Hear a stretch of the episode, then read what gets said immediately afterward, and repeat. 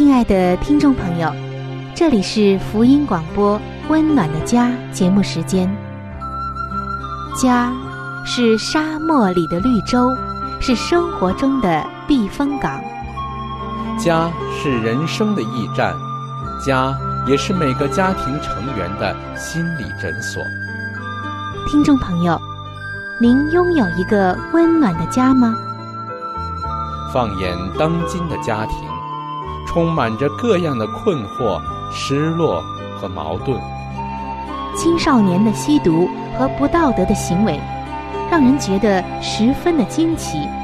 离婚和家庭暴力的行为也已经十分的普遍。单亲家庭的数量也在与日俱增。这种种的问题，不禁使人在怀疑：家庭生活是否还能够继续下去呢？对每个人来说，家庭仍然可以是个安乐窝吗？温暖的家，与您携手探寻幸福家庭的泉源。温暖的家，带您进入关怀与爱的时间。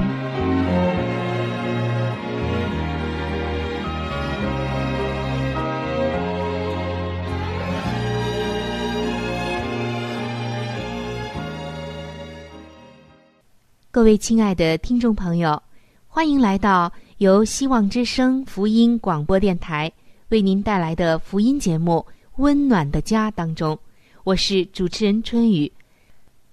亲爱的听众朋友，婚姻是每个人都梦想的一个安乐窝，一个避风港。而当人真正的步入到婚姻的里面之后，会发现好像和自己想象的。不太一样。那个曾经你最欣赏的他，最爱的他，最在乎的他，让你有许多失望的地方，甚至你觉得自己已经严重受伤了。温暖的家，美满的婚姻，似乎成为了空中楼阁，可望而不可及。然而，婚姻的创始者，慈爱的天赋上帝。却早就已经为我们婚姻的各样不足预备了良方，都写在圣经上。在近几期的节目中，我们一直在分享着圣经当中的婚姻的价值观。今天我们要分享的这个价值观，可以说能够弥补婚姻各样的不足，甚至它还能够拯救。危在旦夕的婚姻。那么，这个价值观究竟是什么呢？它就是怜悯与饶恕。听到这两个词，可能很多的听众朋友都觉得不陌生，也都明白。可是，把它放到了婚姻当中，就显得有些复杂，或者说很难办到。然而，上帝他总有办法，让我们能够回到他的慈爱当中，让我们来突破自己。曾经有一位基督徒的婚姻专家，在一次座谈会的时候，他就请求台下全部是夫妻的听众们，停下来想一想他们的配偶。他说：“我要他们去想对方身上最棒的。”他们最爱的特点，焦点放在对方有多么好，以及自己是多么的爱他这一点上。至少曾经是。我向他们说：“想一想，你最欣赏他的那一点，还有那些对方特别的吸引你的美好特质，让这些感觉来充满你吧。”接着，就在他们正在将配偶理想化、全身感觉到轻飘飘的时候，我又要每个人转向对方，并且跟着我复述，说一句话：“亲爱的，我是个罪人，我会令你失望，我会伤害你。”哇，这个时候啊，霎时之间。整个的室内满是无所适从的反应，就在一瞬间，他们从理想的云端坠入到现实当中。有些人恍然大悟的笑了起来，有些人却觉得反而与配偶更加的亲近。还有一些人困惑的看着我，一副不知所措的样子。但是，这就是最真实的情况。你要和这个人共度的你的最爱，是一个不完美的人，肯定会在许多方面让你失望，甚至受伤的。可能有一些严重，有一些无关紧要。你可以预期失败的来临。正如圣经上的话所说的：“时常行善而不犯罪的艺人。”世上实在没有，而且，圣经说，凡犯罪的，就是违背律法，违背律法就是罪。再优秀的人也会有失败的时候。于是我们就要问了，那该怎么办呢？当配偶在某一方面令你失望，远远不及你的期待的时候，你会怎么做呢？当他软弱或失败的时候，会发生什么后果呢？比如，他没有能力去做某一件事，无法满足你的期待；或者，他将某一个童年时代没有解决的伤害带进了婚姻关系，怎么办呢？他身上有那么多你原先并没有发现的一些缺点，你如何面对呢？可以说，除了否认以外，你的选择是有限的。你可以为他不完美继续的教训他，或者让他在你的爱中来克服。亲爱的听众朋友，在圣经中，上帝告诉我们说，爱能遮掩许多的罪。只要有饶恕，婚姻当中没有什么永远。不能挽回的失败，绝不会大过恩典。没有爱医治不了的伤害。然而，在这个奇迹发生之前，必须先要有怜悯和柔软的心。我很喜欢圣经中对上帝怜悯的描述。圣经把上帝描述成。在仁慈中向弱小者弯身抚救。为什么呢？因为上帝他非常的同情我们的软弱破碎，并且非常乐意饶恕我们的罪过错误等等等等。他绝对是向一个弱小者抚救的，就是他愿意放弃自己的大能、高贵、荣耀。而屈身来关怀我们，在对待和我们同等的配偶的时候，上帝也希望我们有相同的态度。所以，我们需要用跟上帝一样的态度来对待我们的配偶。如果你觉得有点难，好像做不到，那么圣经里有答案来帮助我们。有两点能够帮助我们做到这些。第一点就是，你饶恕对方达不到完美的标准，谦卑自己与心爱的人认同。对方他正在经历生命中的软弱，不是你所愿的，也不是他所愿意的。放弃要求对方那一刻或者这一段时间所做不到的事情。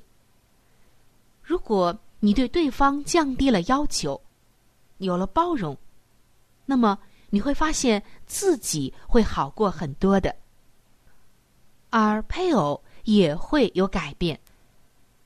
越是强压，关系越是僵化；而如果你变得怜悯、柔软下来，这个关系反而会缓和很多的。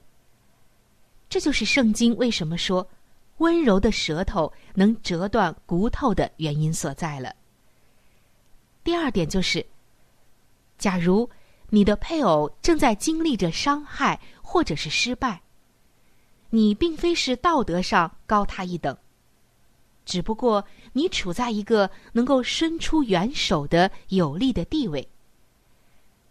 我们看到，上帝他从来不会利用他高人一等的地位去伤害人，或者是指责人，而是会去帮助这个人。正如保罗所说的，所以你们既是上帝的选民，圣洁蒙爱的人，就要存怜悯、恩慈、谦虚、温柔、忍耐的心。倘若这人与那人有嫌隙，总要彼此包容，彼此饶恕。主怎样饶恕了你们，你们也要怎样饶恕人。在这一切之外，要存着爱心，爱心就是联络全德的。你看到了吗，亲爱的听众朋友？这是一幅好美的图画。在这个画面里，有怜悯、恩慈、谦虚、温柔、忍耐的心，是上帝所悦纳的。假如每一次你的丈夫或妻子失败或受伤的时候，你都能够存着这样的心，事情又会如何发展呢？我想，一定会看到有许许多多破碎的婚姻得到医治。但这却不是人的方法，人的方法就是，当有人得罪我或伤害我的时候，我就硬起心肠，我就不但没有怜悯和饶恕，反而想着我应该怎样的来教训他、责备他、埋怨他。可上帝却不是这样，对吗？圣经中我们看到，上帝从来没有以我们的罪过待我们。反而以爱来感化我们，来恩待我们。上帝他真的是一位赐平安的上帝。今天的你在婚姻当中需要上帝这样的一种浇灌吗？盼望我们都能够回到圣经属灵的原则里，存着一颗怜悯、饶恕和温柔的心来对待我们的配偶。你就会惊奇的发现，我的婚姻竟然可以如此的美好。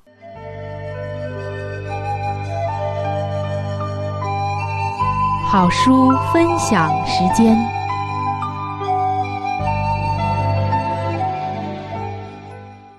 各位收音机前的听众朋友，各位亲爱的弟兄姐妹，您现在所收听的节目是由希望之声福音广播电台为您带来的。温暖的家，我是志鹏。现在又到了这个节目当中的一个小环节，叫做好书分享。在每一期的节目当中呢，我们都会和您分享一本非常好的书籍。我们将要和您分享的这本书的名字叫做《富林信徒的家庭》。亲爱的听众朋友，这本书将会告诉我们如何的来预备进入那婚姻的殿堂。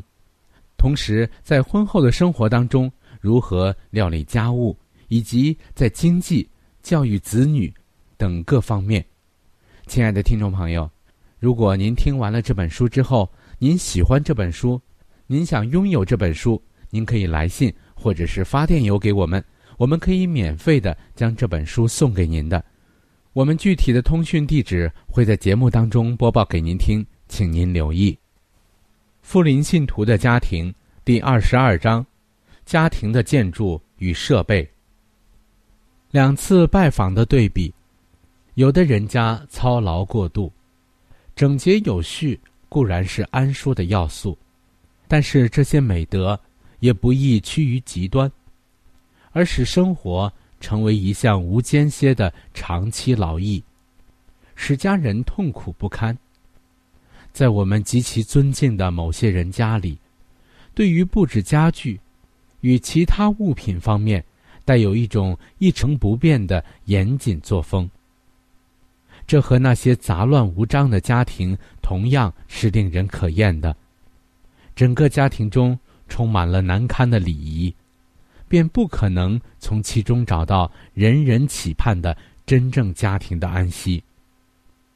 倘若我们去亲爱的朋友家中做简短的拜访时，只见不停的使用扫帚和拂尘，以致预期与你朋友倾谈的大好时光，竟因他们用来探索并解除房屋角落里的尘垢和蜘蛛网而虚耗了。这实在是一件不太愉快的事。即使这种做法，全是为了向你表示敬意。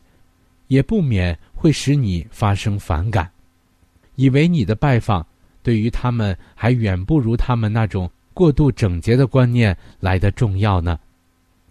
恰与此类家庭成为对比的，乃是我们去年，也就是一八七六年夏天去拜访的一个家庭。我们在那里逗留了几个小时，并没有虚耗在不必要的劳作。或花费于那些可以在其他时间中做的事上，乃以愉快而有益的方式，用于有匹心身安气的事上。这个家庭虽没有什么奢侈豪华的陈设，却是个温暖舒适的模范家庭。所有的房间都是光线充足、空气流通的，这比最贵重的装饰。具有更真实的价值。客厅里的陈设也不是那种严谨的、令人见耳生厌的样子，各式各样的家具都带有一种令人愉悦的变化。座椅多半是摇椅或安乐椅，可也不都是同样的，乃是适合家庭中各个分子舒适之需求的，有的。是有坐垫的摇椅，有的是高的直背摇椅，也有宽大而坐卧两用的长沙发，以及小巧而舒适的长椅，还有安舒的沙发椅。这一切似乎都在说：“请你试一试，在我这儿歇一歇吧。”有几张桌子，摆满了书报，一切都雅洁可爱。绝不是那种拘谨的布置方式，仿佛警告凡看到的人，任何东西都碰不得，唯恐一动就破坏了秩序。按照这个幸福家庭的主人们的经济力量而言，他们足能购置贵重的陈设来装饰他们的家庭，可是他们却很明智的选择了舒适，扬弃了炫耀。家中没有一件东西是认为过于贵重而不能人人使用的，并且窗帘和百叶窗也没有时常关起来，深恐地毯褪色，使家具失去光彩。天赐的阳光与空气能自由进入，其中混合着园中花木的芬芳气息。家中的每一份子。均与家庭的气氛相称。他们欢然的款待我们，尽可能使我们舒适，但他们也不过分殷勤的照应我们，免得使我们担心会给他们添太多的麻烦。我们感觉到这是一个休憩之所，按照字义而言，这才是一个真正的家。装饰的原则。我们所提及的那种一成不变的严谨作风，现已成为许多家庭中可厌的特点之一，乃与自然的伟大计划并不符合。上帝绝没有使田野的花在固定的花坛上生长，不能逾越所定的界限。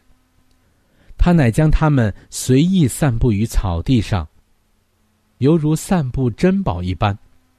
以其不同的形式和色彩来美化大地。森林中的树木，并不是循着规定的顺序而生长的。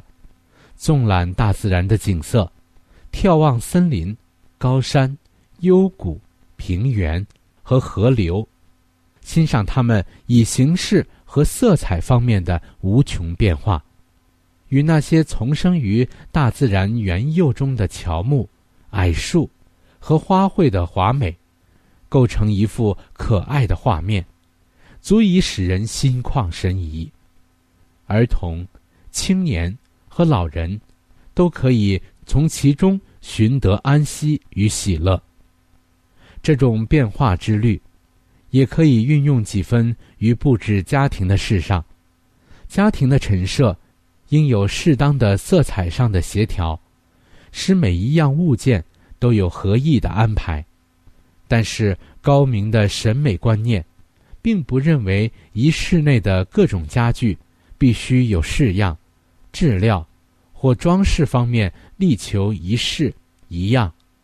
反之，在变化中求协调，却更悦目的多了。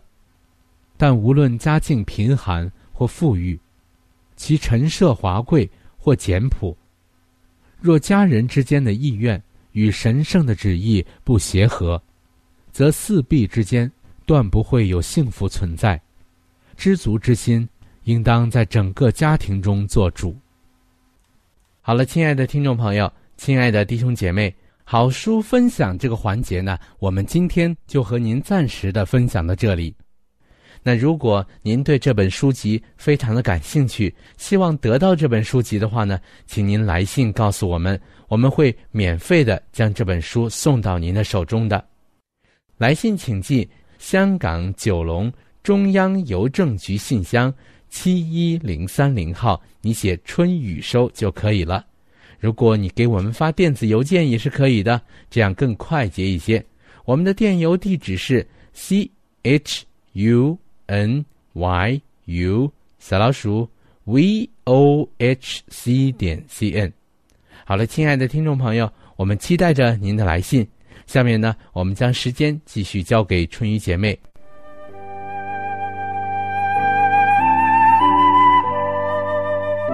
贴心小管家，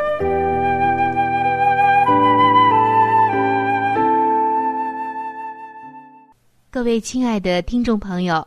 又到了贴心小管家的时间当中了，您的朋友春雨依然在这里恭候着您的光临。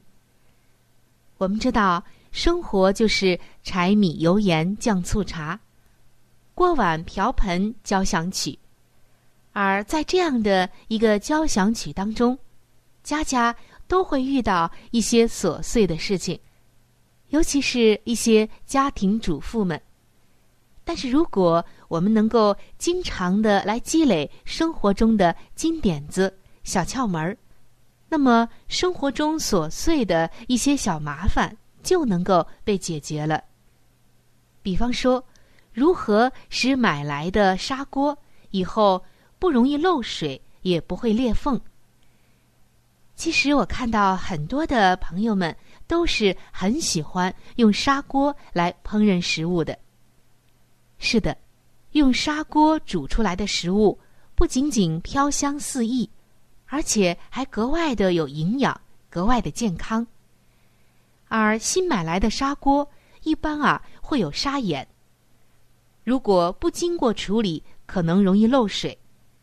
另外，砂锅在第一次使用的时候，如果不注意火候的话，就有可能会裂口。那么怎么办？能解决这样的问题呢？今天我们就来学一招。新买来的砂锅在使用前，先放入一些大米或者是糯米，然后装满一砂锅的水，用小火煮上一个小时左右。这样，水里的淀粉就会堵住砂眼，让砂锅变得更加的密实。以后再用的话，既不会漏水，也不会裂口了。亲爱的听众朋友，经过这样的处理，您啊就可以放心的来使用砂锅了。另外，还有一个温馨的小提醒，就是煮热的砂锅在离火后，不要直接的放在水泥地上，而是应该放在木质。或者是铁质的三脚架上。否则砂锅会因为冷却不均匀而开裂。好我们今天的贴心小管家就到这里。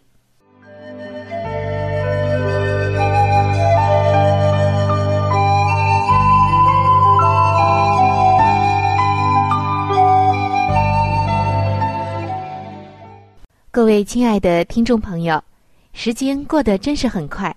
今天的话题呢，就和您先分享到这里了。如果您对于家庭，或者是有关于家庭的话题，有着什么样的问题、想法与建议，或者是一些美好的经验与见证，春雨在这里是非常的欢迎你能够写信或者是发电邮给我。那如果你在家庭方面遇到一些问题，或者遇到一些难处，我们也是非常的希望能够成为你最知心的朋友。你可以来信告诉我们你心中的问题、困惑与烦恼，我们会尽我们的所能帮助到你。另外，在我们这里也为您准备了一些与家庭有关的资料，是可以免费的赠送给您的。如果您有需要，那么拿起你的笔或者是发电邮，赶快和我联系吧。您将会得到这些美好的礼物。那如果您是要写信，来信请寄香港九龙中央邮政局信箱七一零三零号。来信请寄香港九龙中央邮政局信箱七一零三零号，春雨收就可以了。春是春天的春，雨是雨水的雨。我再说一遍，春是春天的春，雨是雨水的雨。那如果您是用电子邮件的话，请记我的电子邮箱，我的邮箱是 c h u n y u，就是春雨的汉语拼音。接下来是小老鼠 v o h c 点 c n。我再重复一遍。我的邮箱是 c h u n y u，也就是春雨的汉语拼音。接下来呢是小老鼠 v o h c 点 c n。还有就是，如果您有话想和志鹏说，也可以通过我转交给志鹏。好的，最后非常的欢迎你能够来信。或者是上网和我们联系。本期的节目就到这里了，下期节目我们再会。愿上帝赐给您一个温暖的家。